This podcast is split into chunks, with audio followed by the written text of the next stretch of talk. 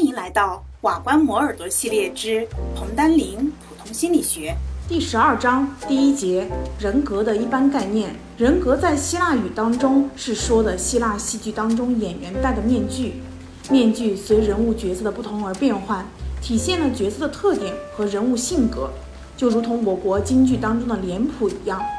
心理学呢就沿用了面具的含义，转译为人格，其中包含了两个意思。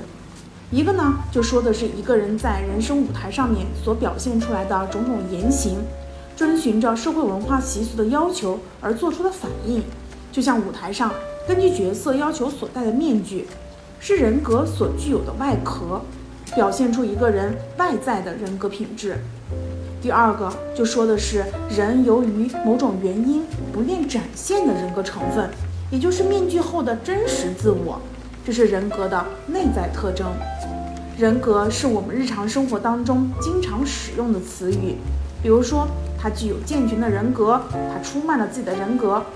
这些描绘呢，都包含了人格的多重含义：有法律意义上的人格，有道德意义上的人格，有文学意义上的人格，也有社会学意义上的人格。那么在心理学当中，人格的准确含义是什么呢？在心理学当中啊，人格是探讨完整个体与个体差异的领域。到目前为止，由于心理学家各自的研究取向不同，因而对于人格的看法是有很大差异的。综合各家的看法，可以将人格的概念界定为：人格是构成一个人的思想、情感及行为的独特模式。这个独特模式包含了一个人区别于他人的稳定而统一的心理品质。人格是一个具有丰富内涵的概念，它呢有以下四个主要的本质特征。第一个，独特性。一个人的人格是在遗传、成熟和环境、教育等等先天和后天因素的交互作用下形成的。不同的遗传、生存以及教育环境塑造了形形色色的心理特点。人和人没有完全一样的人格特点，比如说固执，在不同的环境下。它是有着特定的含义的，在不同人身上也有着不同的含义。另外，生活在同一社会群体当中的人也具有一些相同的人格特征。比如说，中华民族是一个勤劳的民族，这里的勤劳品质就是共同的人格特征。不过，人格心理学研究它会更加注重个体差异，也就是人格的独特性。第二个呢，就是稳定性。人格具有稳定性，在行为当中偶然发生的一时性的心理特性，我们是不能够把它称之为人格的。比如说，一位性格内向的大学生，在各种不同的场合，他都会表现出沉默寡言的特点。这种特点从入学到毕业不会有很大的变化，这就是人格稳定性的表现。俗话说：“江山易改，秉性难移。”这里的秉性就说的是人格。当然。强调人格的稳定性，并不意味着说它在人的一生当中是一成不变的。随着生理的成熟和环境的改变，人格也可能产生或多或少的变化。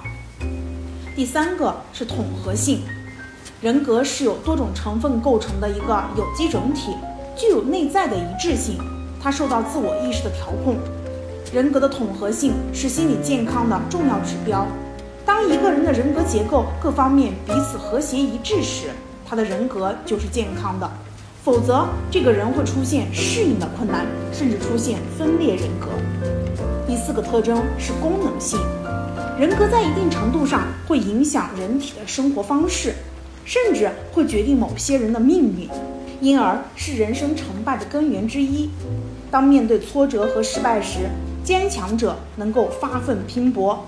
懦弱者会一蹶不振，这就是人格功能性的表现了。以上呢就是人格的四个本质特征。接下来我们来看一下人格的结构。人格呢，它是一个很复杂的结构系统，它包括了许多成分，其中最重要的有气质、性格和自我调控系统。首先，我们来看气质。气质呢，它是表现在心理活动的强度、速度、灵活性与指向性等等方面的一种稳定的心理特征，也就是我们平时所说的脾气、秉性。人的气质差异是先天形成的，受到神经系统活动过程的特性制约。孩子刚一出生时，最先表现出来的差异就是气质差异。有的孩子爱哭好动，有的孩子就会平稳安静。气质是人的天性，没有好坏之分，它只给人的言行涂上某种色彩，但不能决定人的社会价值，也不直接具有社会道德评价含义。一个人的活泼与稳重，不能决定他为人处事的方向。任何一种气质类型的人，既可以成为品德高尚、有益于社会的人，也可以成为道德败坏、有害于社会的人。气质不能决定一个人的成就，任何气质的人，只要经过自己的努力，都能在不同的实践领域取得成就，但也可能成为平庸无为的人。第二个就是性格，性格呢是一种与社会相关最密切的人格特征，性格还有许多社会道德含义。性格代表了我们对于现实和周围世界的态度，并表现在他的行为举止当中。性格主要体现在对自己、对别人、对事物的态度和所采取的言行上。所谓态度，就说的是个体对于社会、对于自己和对他人的一种心理倾向，它包括了对于事物的评价、好恶和趋避等等方面。态度表现在人的行为方式当中。比如说，当国家和集体财产遭受损失的时候，有人就会不惜献出自己的生命，奋起保卫；有的人就会退缩自保。这就是我们对于同一事物的不同态度。这些不同的态度就表现在我们的不同行为方式当中，它们构成了人的不同性格。性格表现了一个人的品德，受人的价值观、人生观、世界观的影响。比如说，有的人大公无私，有的人就会自私自利。这些具有道德评价含义的人格差异，我们称为性格差异。性格是在后天社会环境当中逐渐形成的，是最核心的人格差异。性格有好坏之分，能够最直接地反映出一个人的道德风貌。性格是在社会生活当中逐渐形成的，同时也会受到生物学因素的影响。罗和富尔顿的研究发现，脑损伤或脑病变对人的性格是有影响的。第三个就是自我调控系统。自我调控系统是人格当中的内控系统，或者叫做自控系统。它具有自我认知、自我体验、自我控制三个子系统。它们的作用就是对人格的各种成分进行调控，保证人格的完整、统一跟和谐。首先，先来看第一个子系统——自我认知。自我认知就是对自己的洞察和理解，包括了自我观察和自我评价。自我观察说的是对自己的感知、思想和意向等等方面的觉察；自我评价呢，就说的是对自己的想法、期望、行为以及人格特征的判断跟评估。这是自我调节的重要条件。如果一个人他不能够正确的认识自己，只看到自己的不足，觉得处处不如别人，就会自卑、丧失信心。相反，如果一个人过高的估计了自己，也会骄傲自大、盲目乐观，导致工作的失误。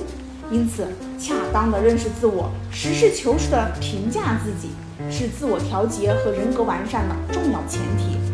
第二个子系统就是自我体验。自我体验是伴随自我认识而产生的内心体验，是自我意识在情感上的表现。当一个人对自己做积极的评价时，会产生自尊感；做消极的评价时，就会产生自卑感。自我体验可以使自我认识转化为信念，进而指导一个人的言行。自我体验还能伴随自我评价，激励的适当的行为，抑制一些不适当的行为。第三个子系统是自我控制，自我控制是自我意识在行为上的表现，是实现自我意识调节的最后一个环节。比如说，一个学生他意识到了学习对自己发展的重要意义，就会激发他努力学习的动机，并且在行为上面就会表现出刻苦学习、不怕困难的精神。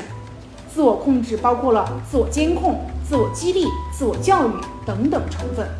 以上就是第一节内容。恭喜你，又听完了一个章节，离研究生又近了一步哦。